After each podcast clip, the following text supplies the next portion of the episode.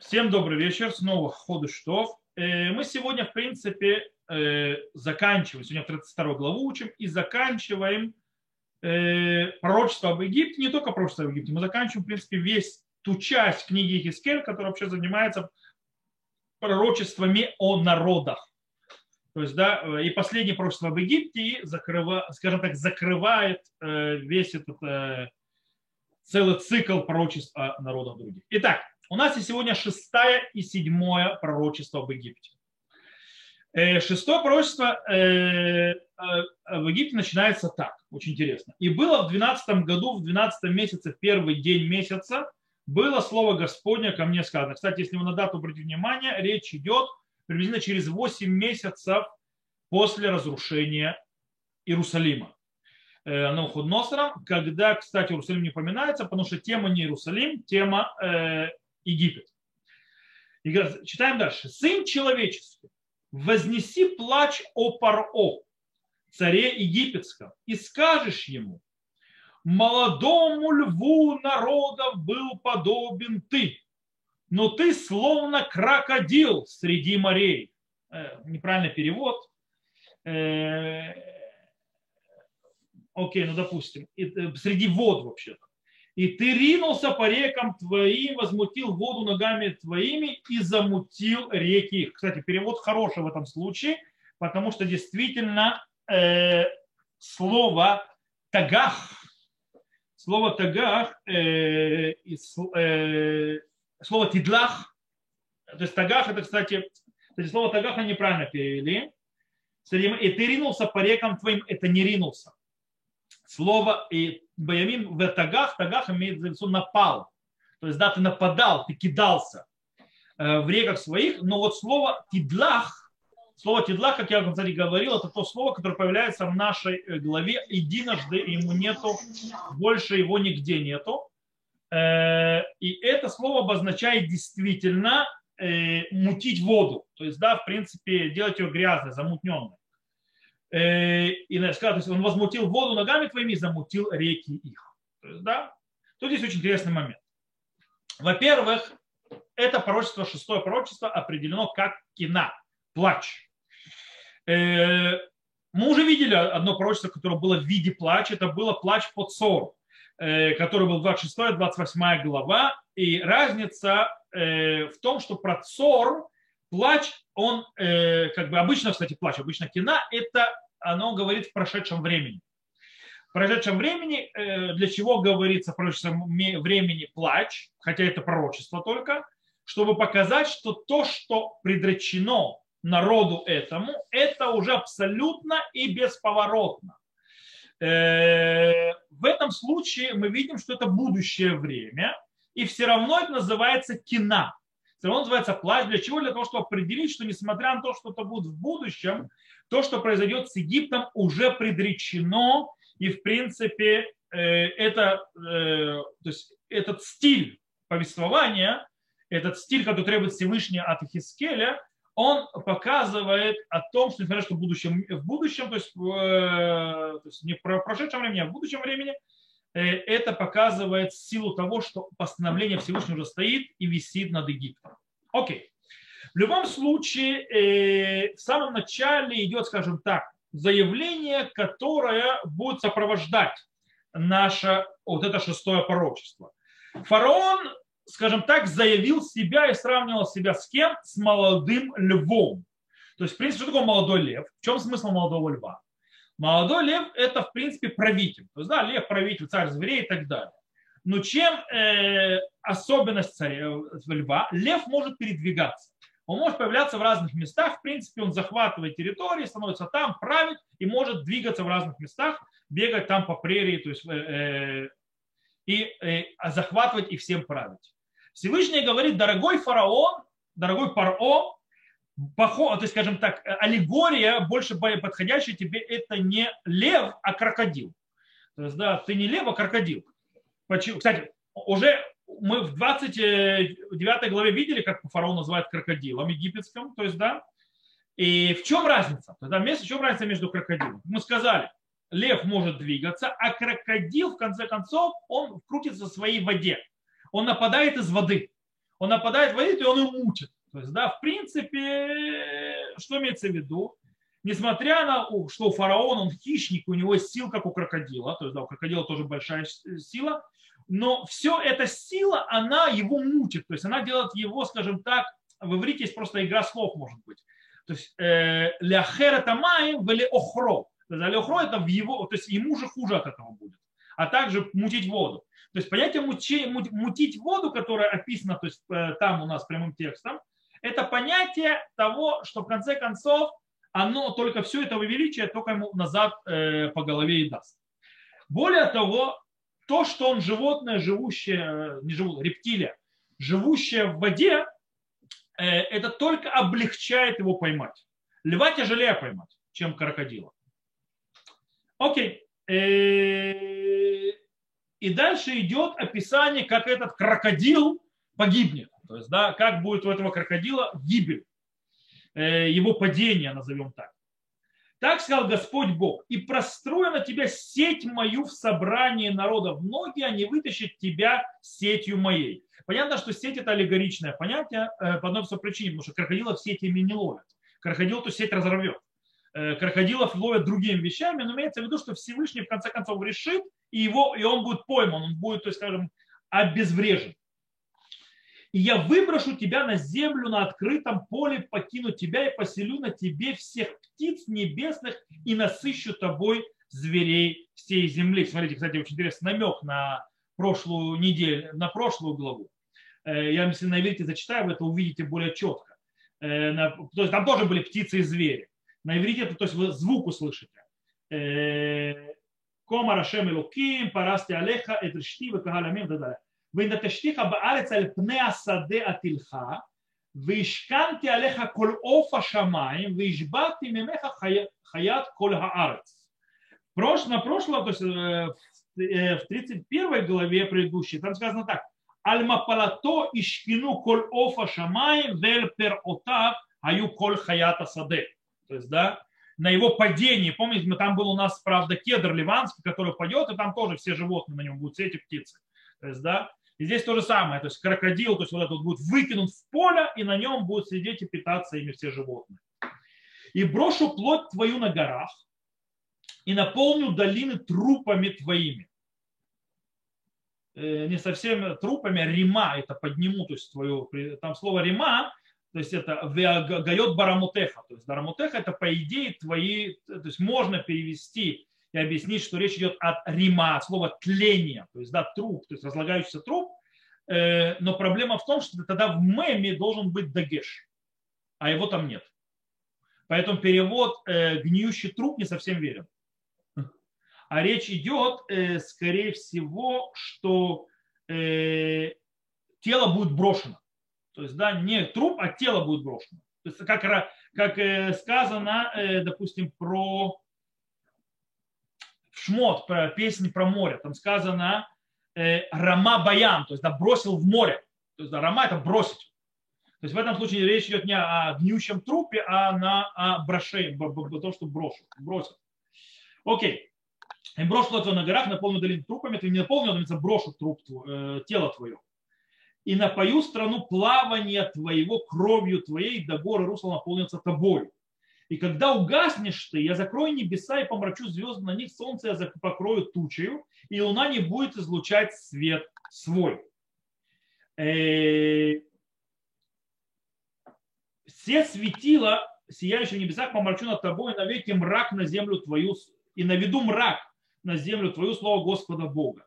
И встревожу я сердце народов, многих которых доведу весть о нарушении твоем до народов, до стран, которые даже не знаешь ты из-за тебя приведу в оцепенение народы, многие цари содрогнутся о тебе содроганием, которое, когда взмахну мечом моим перед ними и будут трепетать ежеминутно, каждый за душу свою в день падения твоего. Итак, описание падения крокодила, он же фараон, описано в трех частях. То есть, скажем так, это в трех актах. Э, первый акт – это начиная с 3 по 6 стих, когда описывает, скажем так, немножко не очень приятное описание э, убийства, то есть убиение этого крокодила и бросание его трупа, скажем так, в поле, и что с ним будут делать всевозможные птицы и животные, скажем так, и пожирать в каком-то смысле его, и что кровь его будет разливаться по рекам и так далее. То есть не самое приятное зрелище, как вы понимаете, то есть это первое.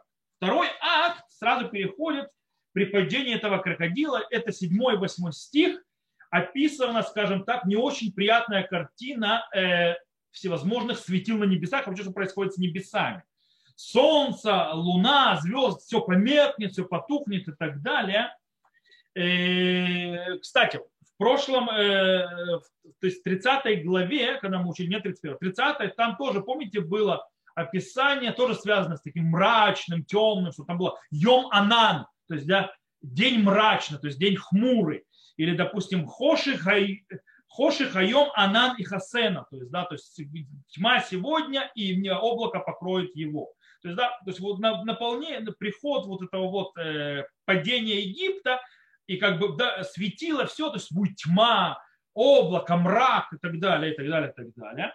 Но естественно, что невозможно не пропустить, что есть очень интересные, интересные намеки и похожести на что?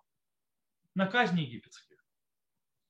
У нас на казни египетских написано «Вехасити бекавутха», это то есть наша глава, то есть наша глава в Хискеле, «Шамай вейгдарти кохвехем шемеш банан и хасену, венатати хоших алярцеха». То есть, да, это я могу сейчас зачитать еще раз это из стихов, перевод этого. Но главное, чтобы вы слышали, как звенит еврит. То есть, да, вы услышите похожие слова сейчас. И когда угаснешь ты, я закрою небеса, я помрачу звезды и солнце, я покрою тучи, на луна не будет звучать свет свой, все светила сияющие на небесах, помрачу над тобой, наведу мрак на землю твою, слово Господа Бога. Смотрите, сейчас я э, читаю в Шмот. Шмот, что мы читаем, смотрите. По поводу казни саранчи. Сказано так.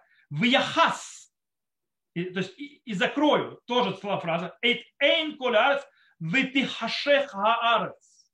И помру, то есть найдет мрак на землю.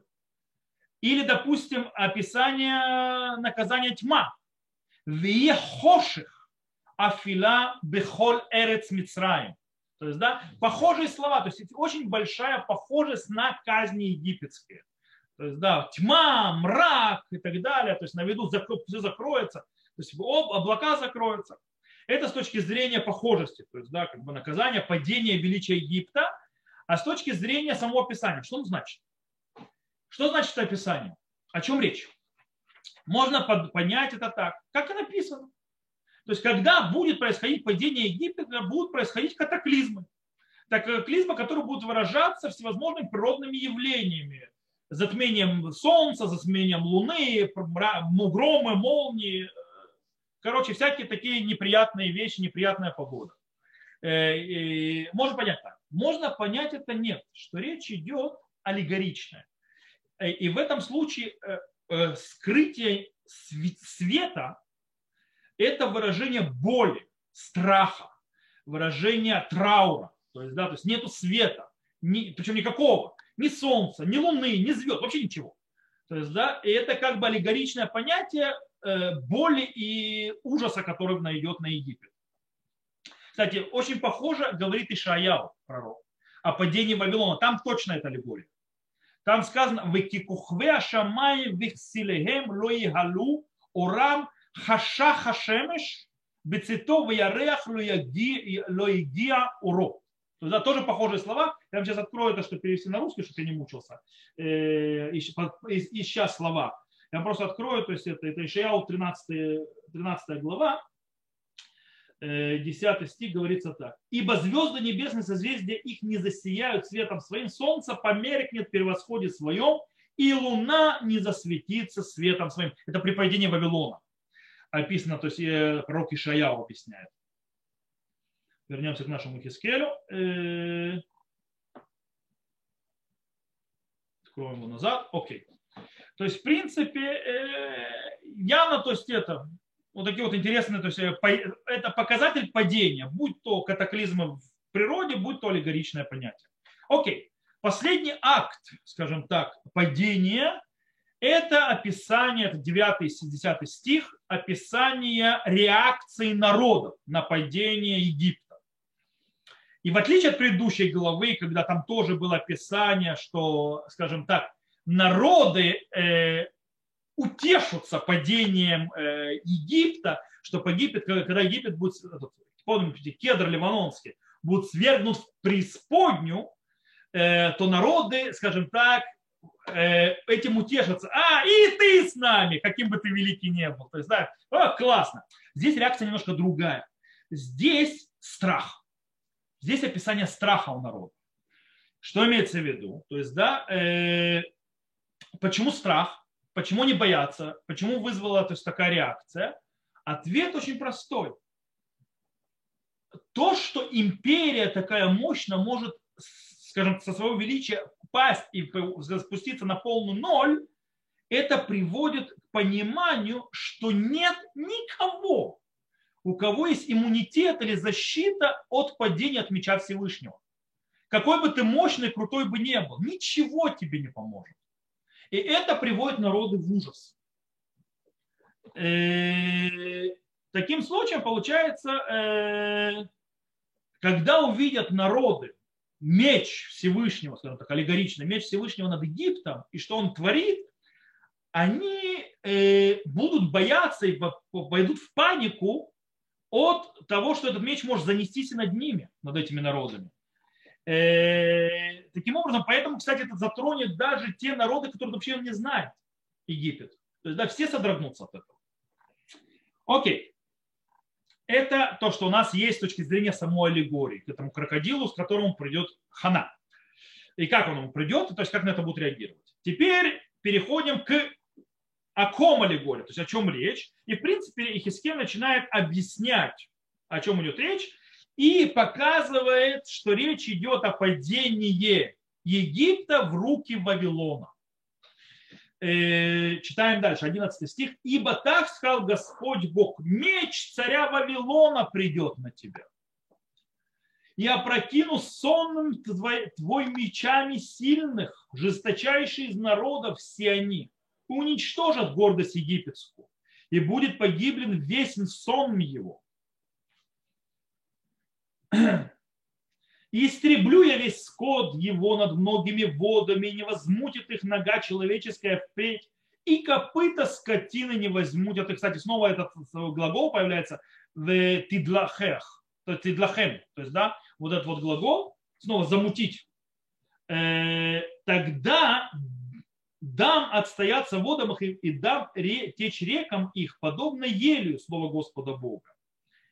Когда предам землю египетскую опустошению и запустению, опустошу землю от наполняющего ее, когда поражу всех обитателей, узнают, что я Господь. Окей. Okay.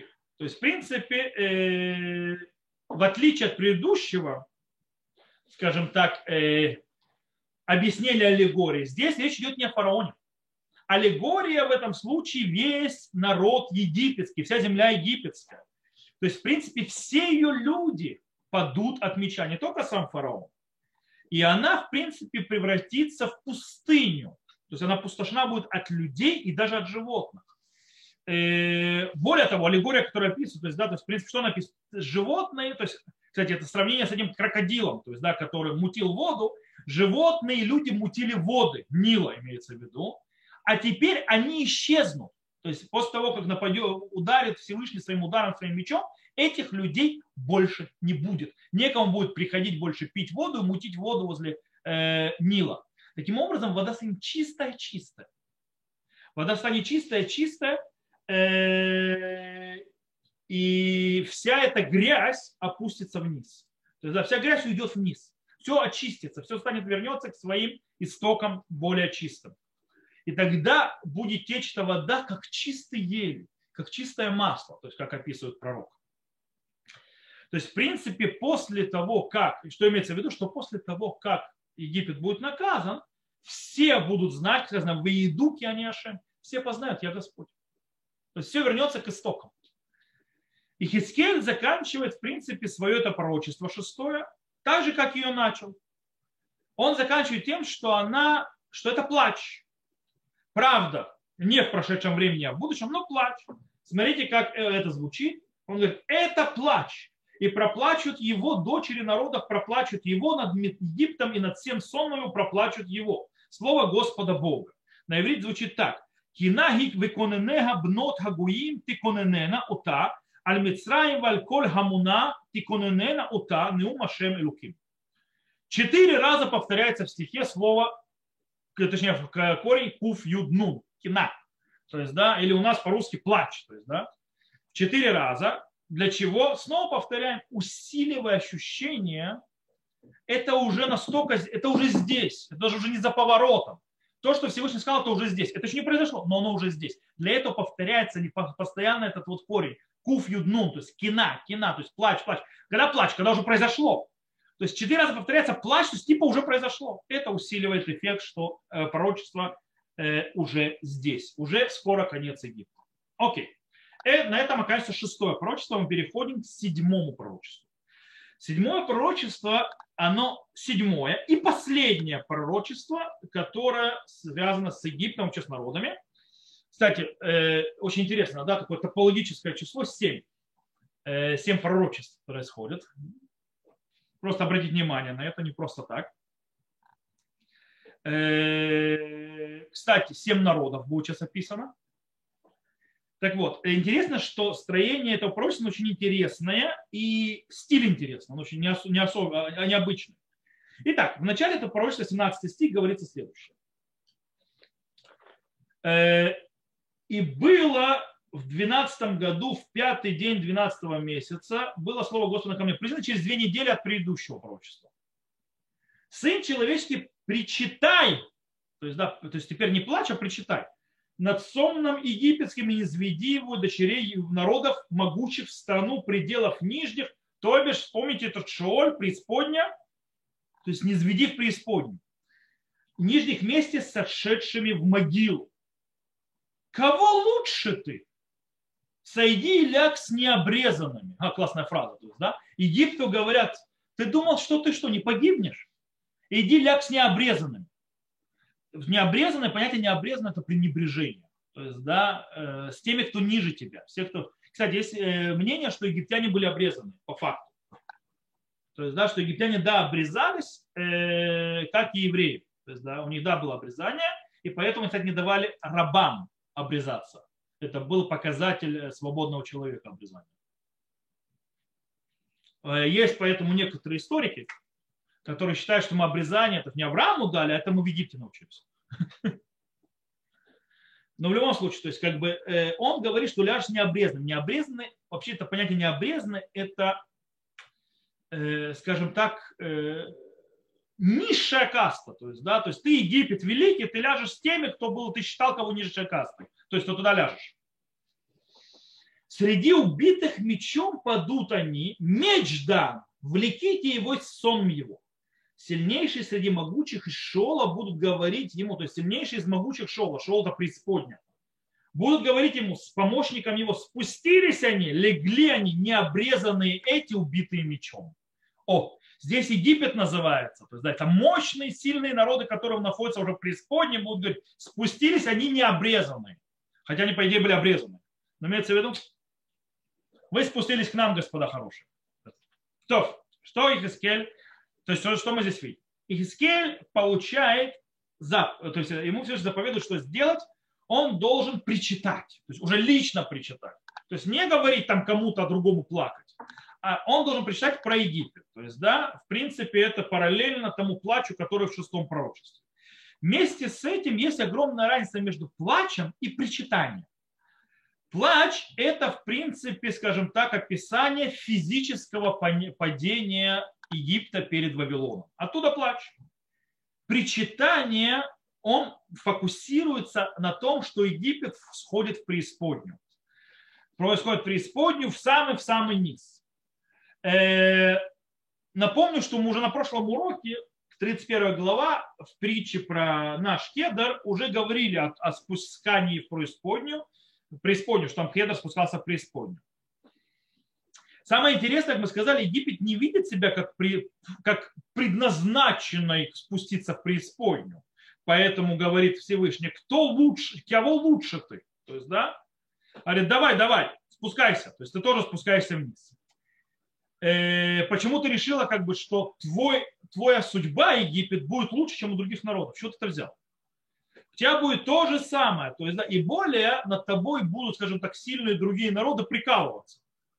То есть прикалываться над фараоном и так далее, над его помощником, что в конце концов все-все они спустились и лягли с необрезанными, как сами необрезанные. И с этого момента причитание переходит к описанию семи народов, которые уже находятся в преисподней. Э, и, в принципе, семь этих народов приведены в пяти разных отдельных, скажем так, э, то есть, как я бы сказать, ихидо, то есть, как бы они в таких э, единицах, то есть литературных. Их всего пять литературных единиц, но их семь народов там. Э, Причем как это строится, каждая из этих единиц начинается от слова шам, там. Там имеется в виду преисподня. То есть там в преисподне находится то-то и то. То есть, в принципе, там, в этой преисподней, в будущем, когда э, Египет будет разрушен и, и развален, он, в конце концов, встретит там, в той преисподней, семь народов. Там у них будет встреча на Эльбе.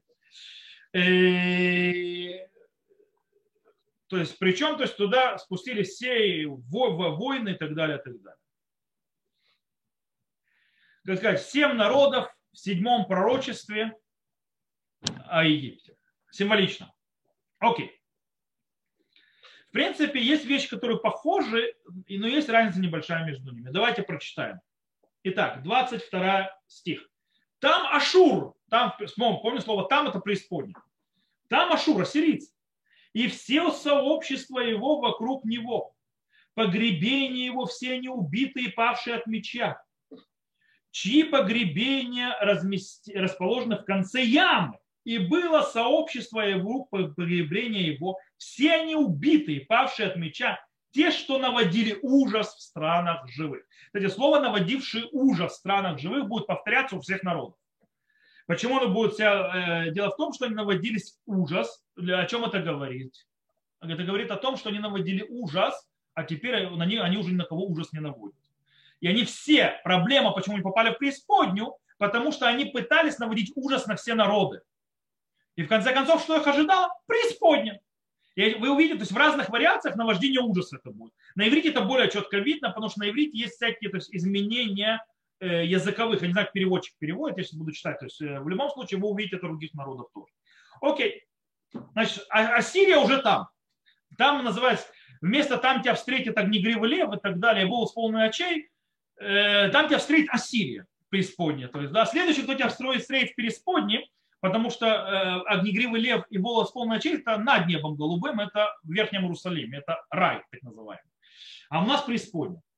Итак, там Эйлам. Кто такой Эйлам? Тоже народ. Эйлам никто иной, как э, сын Шема, Апропрошем, то есть глава Ноха, сын Шема, старший брат Ашура.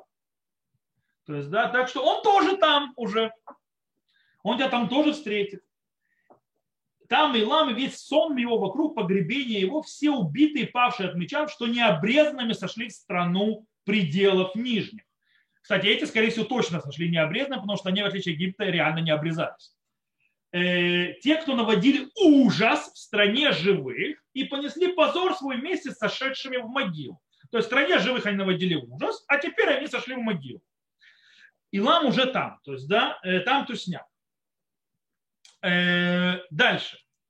Там Мешах и Туваль. Мешах и Туваль – это два разных народа, чтобы нужно понимать. Мы их уже встречали в 27 главе.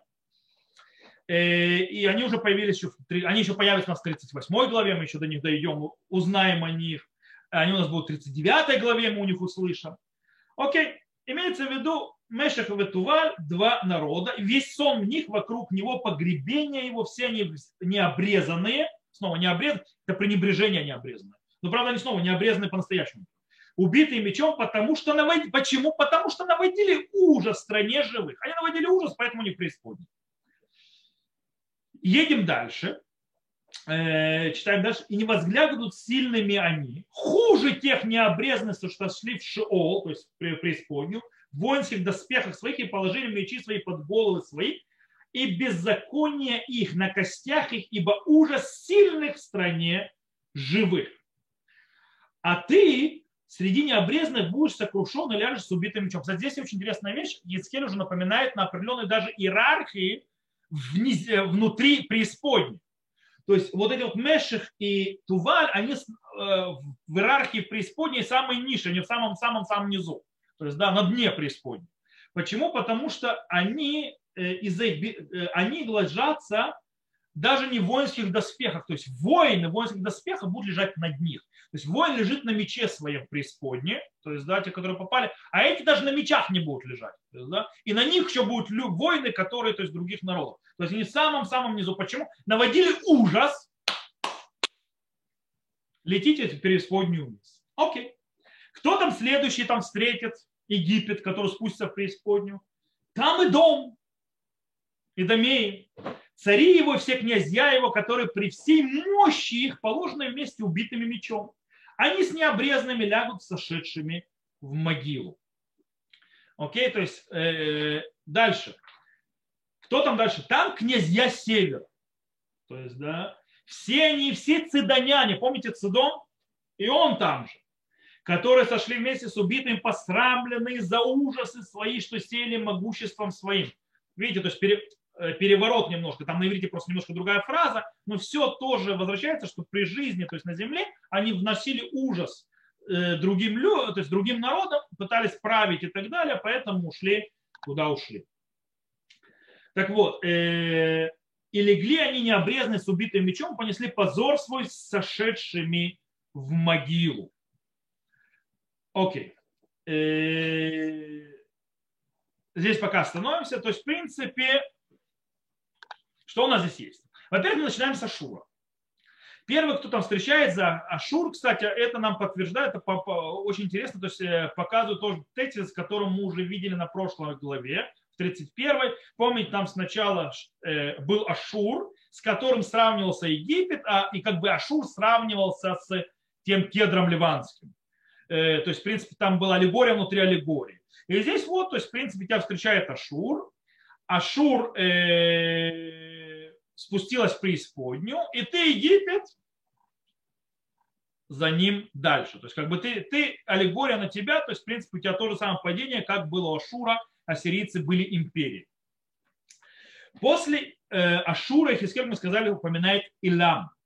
Илам, э, кстати, про Илам уже описывал в своем пророчестве Ирмияу, что будет, э, ожидает э, падение. Пророк Ирмияу говорит так. Ашер хая два рашем эль Ирмияу анавиль илам берешит мальфу циткия мелех Иуда леймор. То есть, да, как было слово Господне Ирмияу пророку о Иламе в начале царства Циткия, царь иудейский, сказано. Кома ашер цваот гинени шуверет кешет Илам решит буратам, то есть, да, так сказал Всевышний Господь воинств, вот я ломаю лук, то есть, да, Илама, начало его то есть геройства, то есть его силы, Хиветиль илам арбару хот миарба кцавота шамаем, везратим ликол рухота элю вело ягой, ашерлу яво шам нидхей илам. И вот я принесу на илам четыре ветра с четырех разных сторон небес и рассеял этими, то есть э, и рассеял э, ветрами этими, и больше не будет народа, который не придет туда, то есть остатки Илама. То есть уничтожит Илам. Э, кстати, скорее всего, речь идет о пророчестве, которое произойдет в будущем, через несколько десятков лет. Дело в том, что реально мы знаем, то есть, да, что э, через несколько десятков лет, э, в 539 году до, то есть так называемое э, считание нашей эры, так называемой, э, Илам было завоевано персами.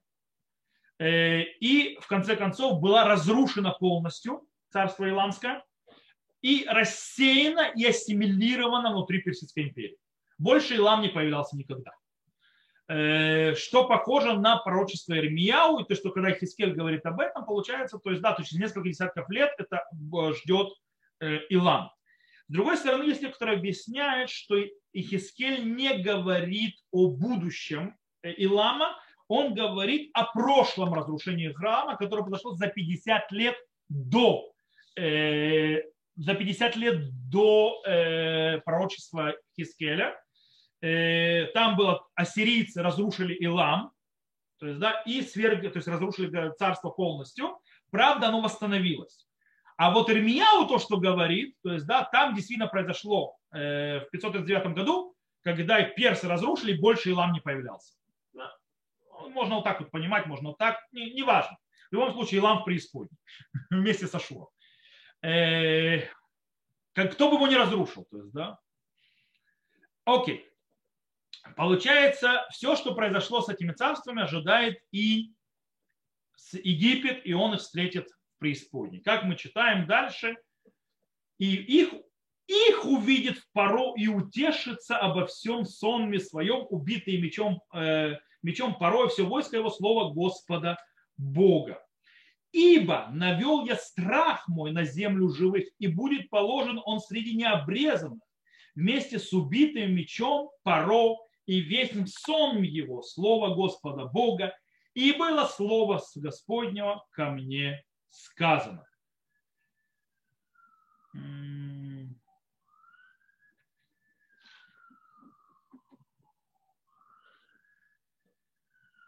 Интересно, что он... Э, окей, то, что мы здесь видим?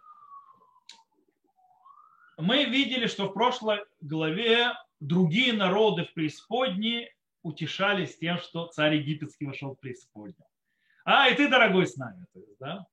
то есть и ты такой великий пал. Здесь мы видим что? Что царь египетский утешается, что он в преисподней не один. То есть, да, фараон, а, я здесь не один, Ашур тут рядом, Мехем тут рядом, все, друг, все друзья. То есть, да, все внутри. То есть он от этого утешится, скажем так, это будет утешением ему, хоть какое-то, что он в преисподней не один. Окей, интересно, что в последнем стихе появляется снова фраза, которая постоянно появлялась среди всех народов. Это наводение страха в земле живых. Только здесь она обращена к кому? Ибо навел я страх мой на, земле, на землю живых. Теперь тот, кто наводит страх на землю живых, это Всевышний. Не народы, которые сейчас преисподние, которые наводили страх, Теперь страх наведется весь Всевышний. Он тот, кто принесет. О, в чем смысл? В чем смысл всего этого? То есть, да, то есть, в принципе, на этом оканчивается последнее пророчество об Египте, которое закрывает вообще все-все-все пророчества о разных народах и их падении, то, что описывает Эхискель, э, в принципе, закрывает всю эту систему. То есть последний Египет, который падает. Э, и, это заканчивается чем? Тем, что Всевышний наведет страх на всех обитателей земли. Почему? Мы закончили первую часть книги Хискель, она была о разрушении. Разрушении храма, разрушении государственности, разрушении царства, изгнания и так далее, и так далее, и так далее. И в принципе народы могли возгордиться. Есть опасность, то есть, да, осквернение имени Всевышнего. То есть вот Бог Израиля никого не защитил. Мы народы их разрушили. Мы народы их сломили. Мы помните, мы, когда в самом начале описания э, пророчества народов других, как они все радовались и так далее. Падение всех народов, эти пророчества, что с ними произойдет, показывает одну простую вещь. И поэтому заканчивается этим. Всевышний всем разрушением, то есть всем своим мечом, который пройдется по всем этим народам, показывает, он наведет на них на всех ужас. То есть, в принципе, все народы поймут, что падение все происходит от Всевышнего. То есть Всевышний решил народ Израиля изгнать, он его изгнал. Но он изгонит, э, изгонит и уничтожит и все народы тоже. Таким образом, народы, то есть э, осквернение имени Всевышнего не будет допущено. Все народы проникнутся, что все Господь сделал, это его рука, и это на них найдет ужас от действий, которые делает Всевышний. И на этом это заканчивается. То, на этом мы тоже заканчиваем. На следующем уроке с Божьей помощью мы начнем уже переход окончания. То есть мы начнем говорить окончание периода немоты Ихискеля. Помните, Ихискель вошел в период немоты? Так вот, он выходит из этого периода немоты, и он переходит, мы начнем уже изучать, к пророчествам утешения. Пророчествам народе Израиля, что, то есть, что будет дальше. И в самом конце он даже будет говорить о третьем храме, кстати, оттуда мы знаем, как он будет выглядеть. То есть Хискель описывает, как будет выглядеть храм. Хотя вообще много чего писал. Колесницу описал, это описал, то писал, храма пишет тоже. То, на этом мы сегодня заканчиваем. Всех, кто слушал записи, всего хорошего. До новых встреч. Увидимся.